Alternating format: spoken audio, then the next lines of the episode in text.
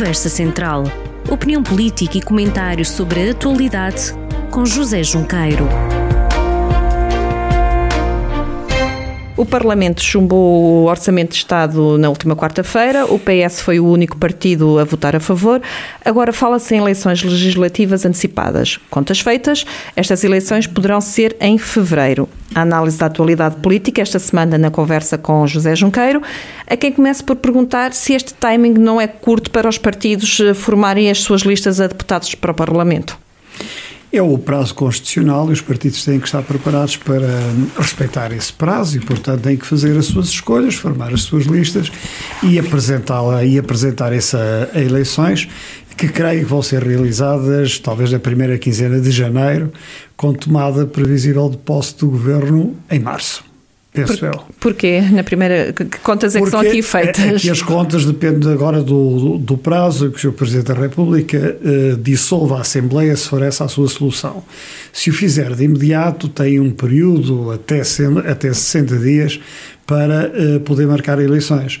E, portanto, uh, como não devem coincidir com o final do ano, devem estar, uh, devem acontecer o mais depressa possível, portanto, em janeiro e não em fevereiro, penso eu, mas isso é. Então, é que o prazo ainda fica mais apertadinho para todos os políticos. Fica, fica apertado para, para toda a gente, porque a ideia dominante é de que não devemos estar muito tempo sem realizar o ato eleitoral e sem termos um novo governo legitimado pelo voto popular. É essa a grande questão.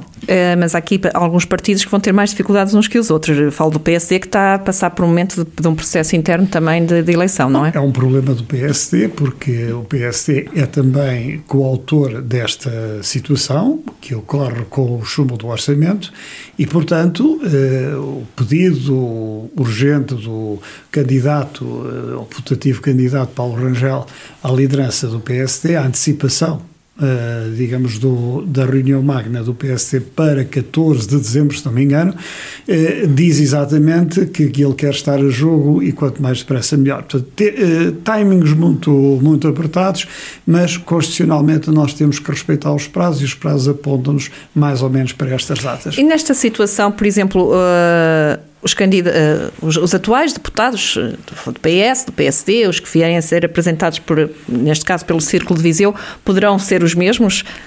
Poderão não ser, eh, e, o, e também e poderão, e o contrário, não é? Tudo depende agora, dentro da, das federações e das suas respectivas estruturas, estruturas conselheiras, aquilo, vamos ver o que, é, o que é a força dominante, o que é que vai acontecer a Federação Distrital, como a, no PS, funciona assim, mas no PS deve ser um, e nos outros partidos eh, um pouco a mesma coisa, enfim, há algumas diferenças, mas eh, no PS a Federação Distrital deve apresentar uma proposta à Comissão Política Distrital para uma lista de deputados. Essa proposta há de resultar de consultas prévias que terão feito nas conselhias com várias pessoas e, portanto, depois vamos a votos na, nessa Comissão Política. Sentido que sejam os mesmos, por exemplo? Bom, é uma, é uma resposta que, eh, que só os próprios podem dar, não é?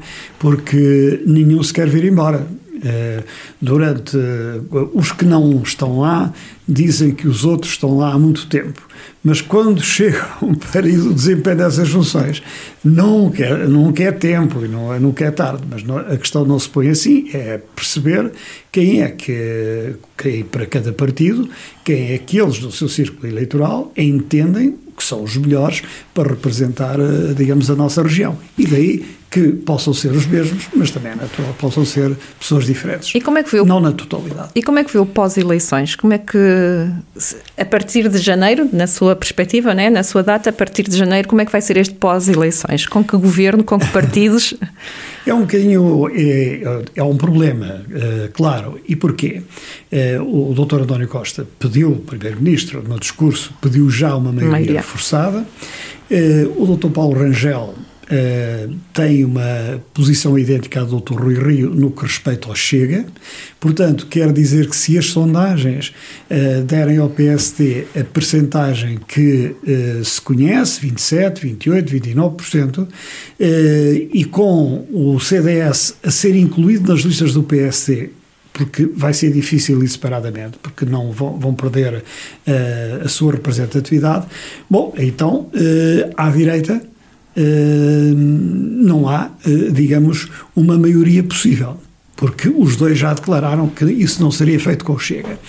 E à esquerda, o Partido Socialista eh, terá que enfrentar eh, o mesmo problema, porque se disser, e acho que não deve dizer, que a solução está para aquele lado, eh, ficaria também o país dependente de uma solução que não resultou. Foi agora à esquerda do PS, os mesmos partidos votaram com a direita este um voto contra o orçamento. E, portanto, por estes discursos, a seguir às eleições, ninguém sabe bem o que é que vai acontecer caso não exista uma maioria absoluta, e eu acho que maioria absoluta para já não é muito provável.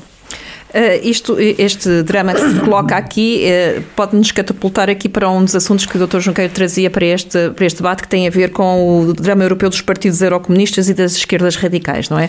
É exatamente. O, eh, foi aqui tema da, das nossas conversas, desde há uns anos esta parte, e sobretudo quando se encontrou esta solução política. Eu referi aqui o que disse às televisões na altura da entrada para a Comissão Política do PS, que esta seria uma situação que obrigaria a que o Partido Socialista, ou um governo do PS, ficasse sempre à espera de uma decisão do, do Comitê Central. Assim aconteceu. E porquê? Porque, eh, olhando para a Europa, os partidos eurocomunistas que de alguma maneira eh, fizeram parte do poder ou eh, apoiaram, digamos, um determinado poder à esquerda, esses partidos dissolveram-se. E, portanto, o que é que nós eh, estamos a assistir? A um enfraquecimento do Bloco e do Partido Comunista, ao enfraquecimento do Partido Comunista, quer em termos de eleições autárquicas, eleições legislativas, há, digamos, uma perda. E, portanto, o PC eh, não votou contra o orçamento por estar em discordância com o orçamento. Aliás, o Bloco a mesma coisa, isso até ficou claro. Votaram porque começaram a fazer contas e a dizer: bem, se nós viabilizarmos este orçamento e este governo, daqui a dois anos as eleições serão mais dramáticas para nós porque teremos cada vez menos representatividade. Ou seja, o eleitorado destes partidos naturalmente fica situado eh, num, numa posição do contra.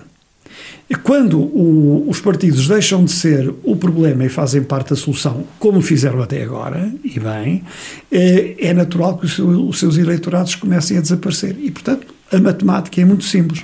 O Partido Comunista preferiu jogar todas as fichas agora e o Bloco de Esquerda, com as nove coisas que tinha apresentado, só uma dizia respeito ao orçamento e essa está satisfeita. Portanto, o que esteve aqui em discussão não foi nenhuma questão orçamental, foram questões políticas que nada tinham a ver com a lei do orçamento. O doutor acabou de dizer que não vai haver maioria absoluta em Portugal. É ah. difícil que exista uma maioria absoluta, mas era necessário que existisse uma maioria, pelo menos reforçada, que permitisse ao PS, sendo o PS o partido maioritário, eh, fazer um entendimento eh, com outras forças políticas, eventualmente, que eh, estivessem disponíveis para interpretar essa Mas sempre, solução. sempre à esquerda. Eu entendo que esse discurso do sempre à esquerda, que se o PS não tiver uma maioria confortável, vai, vai ter o mesmo problema porque a esquerda, suponho eu que o Partido Comunista, não vai cometer o mesmo erro de eh, dizer novamente sim, nós vamos apoiar um governo do PS, porque o resultado foi este. E eles sabem como é que eh, sabem a história dos partidos comunistas europeus. Portanto, vejo isso com dificuldade. Portanto, muito fechado o discurso da direita, dizendo só nós sozinhos, porque este e porque ao Bloco Central, é?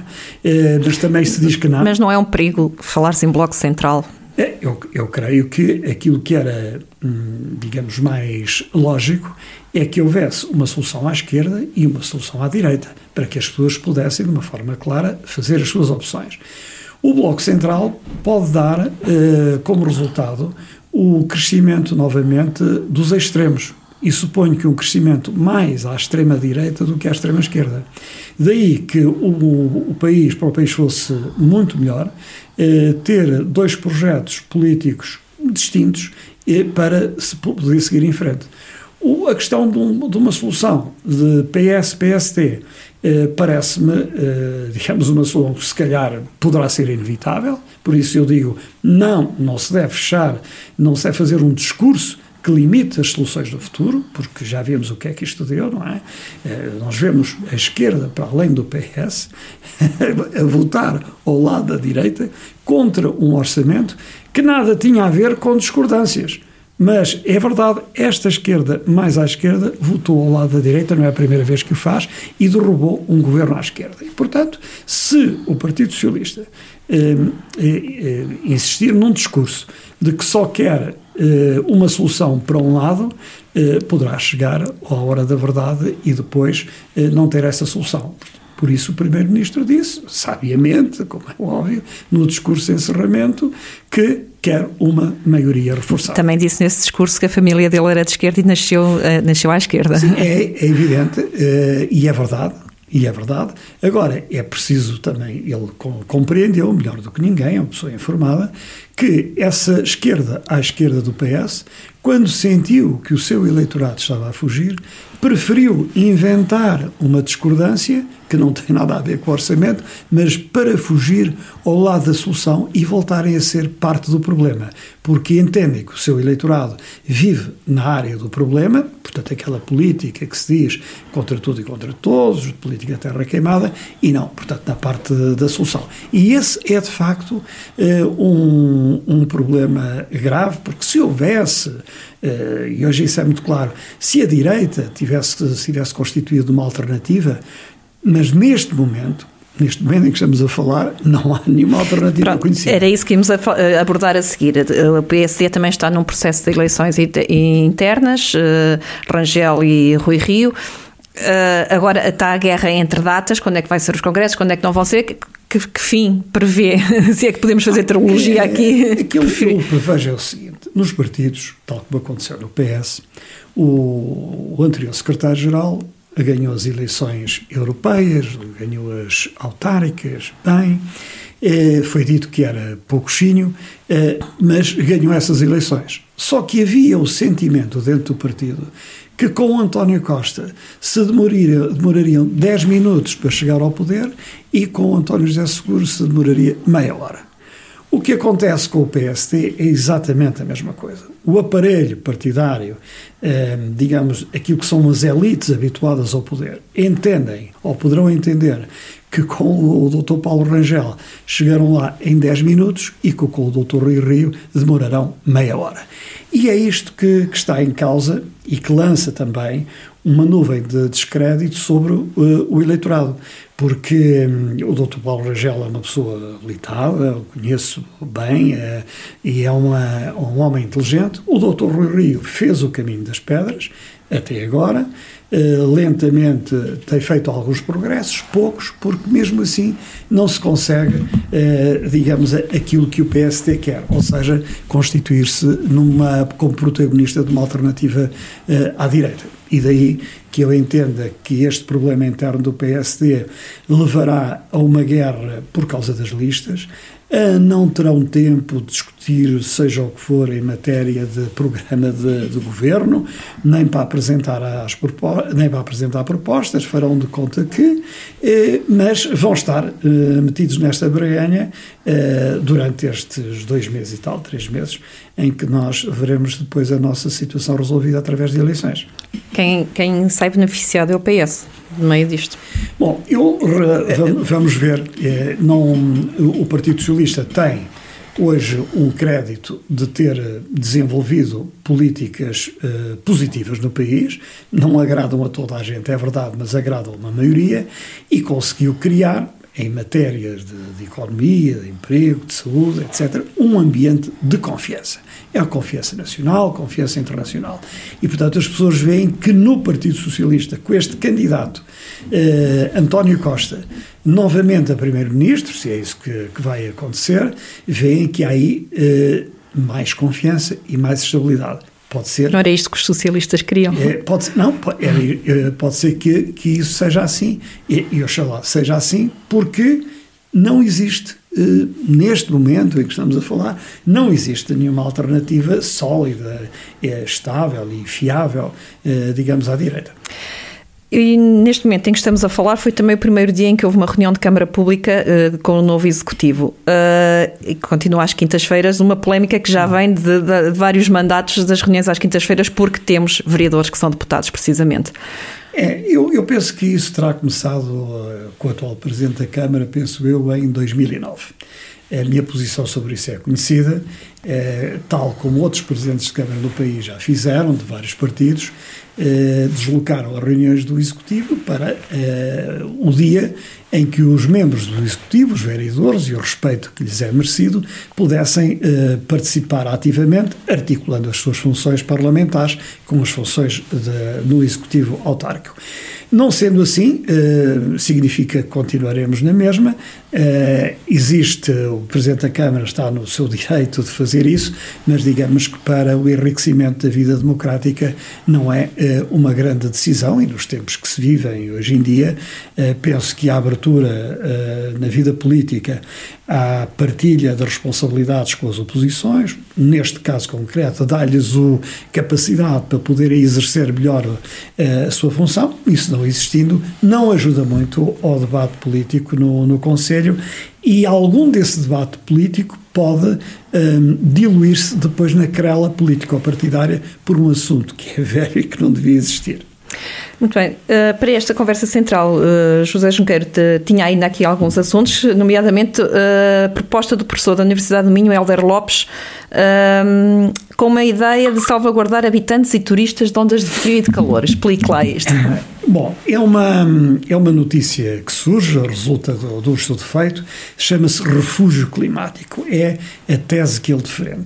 E, o que é, e defende porquê? Porque ele entende que mais cedo do que tarde, e de acordo, aliás, com o que temos falado aqui, as alterações eh, climáticas estão tão severas em várias partes do, do globo, não é? Mas vai atingir-nos globalmente, que era acertado pensar-se na ideia de um refúgio climático para proteger as pessoas de altas temperaturas, de baixas temperaturas, de tempestades que poderão ocorrer e que de alguma maneira já nos sintonizaram com, enfim, todos os dias nós temos notícia disto e daquilo, eh, mais chuva, mais neve, mais vento, mais furacão, eh, subida do nível das águas, de gelo da, das calotes eh, polares, e esse então tem sido absolutamente inexorável, e daí que eu tenha um, escolhido esta ideia como, enfim, uma ideia principal para sublinhar a importância das alterações climáticas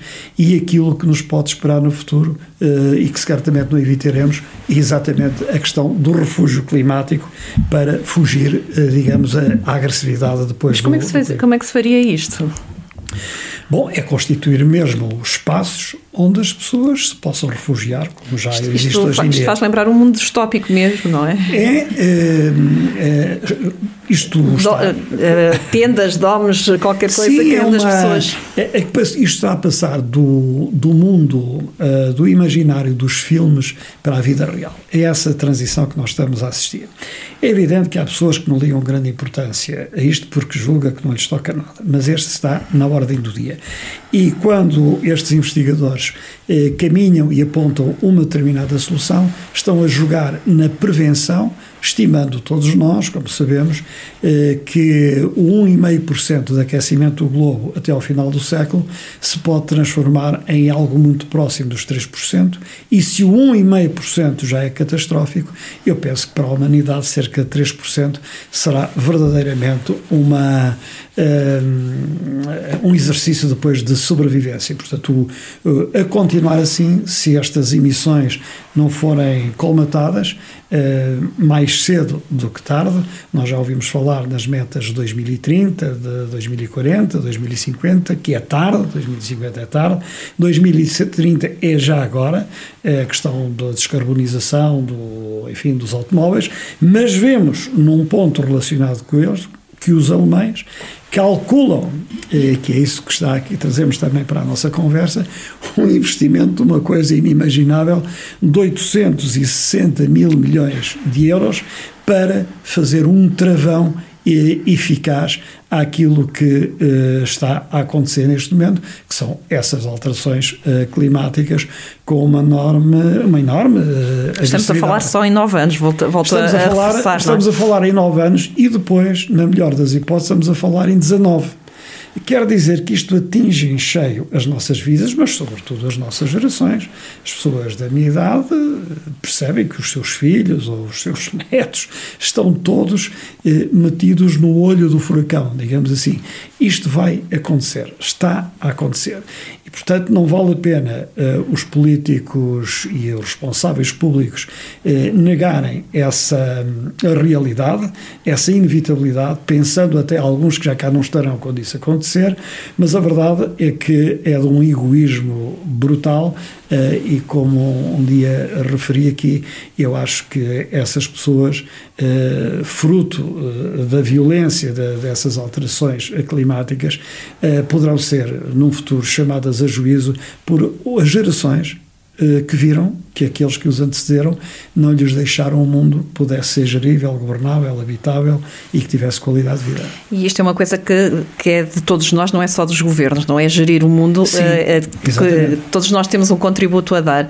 Enquanto Sim. orçamentos e eleições são os governos e nós contribuímos com o nosso voto, aqui na, nas causas ambientais uh, começa em nós também, e, não é? Exatamente. Eu, somos nós, somos parte dessa solução uh, e é fundamental que os interesses interesses económicos que, de alguma maneira, dominam uh, as decisões políticas em matérias ambientais, é bom que as pessoas percebam que esse domínio da economia e o primado dessa economia será, digamos, a desgraça da raça humana. Algumas pessoas vão ouvir isto e dizer este indivíduo uh, não, não está bem, isso não pode ser assim, pois pode, é isto que está, uh, digamos, a acontecer e, e, as pessoas atentas, qualquer cidadão, não sou eu, o seu caso, qualquer um que leia e esteja atento a estas notícias, veja os programas temáticos de origem científica e de base científica, as investigações que estão a ser feitas, um, a grande expedição que foi feita aos polos em 2019, durante o ano, um conjunto alargado de cientistas a nível mundial, que chegaram a conclusões uh, que são estas, as conclusões de uma inevitabilidade trágica para a humanidade se não for posto um travão uh, àquilo que estamos a fazer hoje em dia. Fica aqui o alerta nesta Fica conversa central.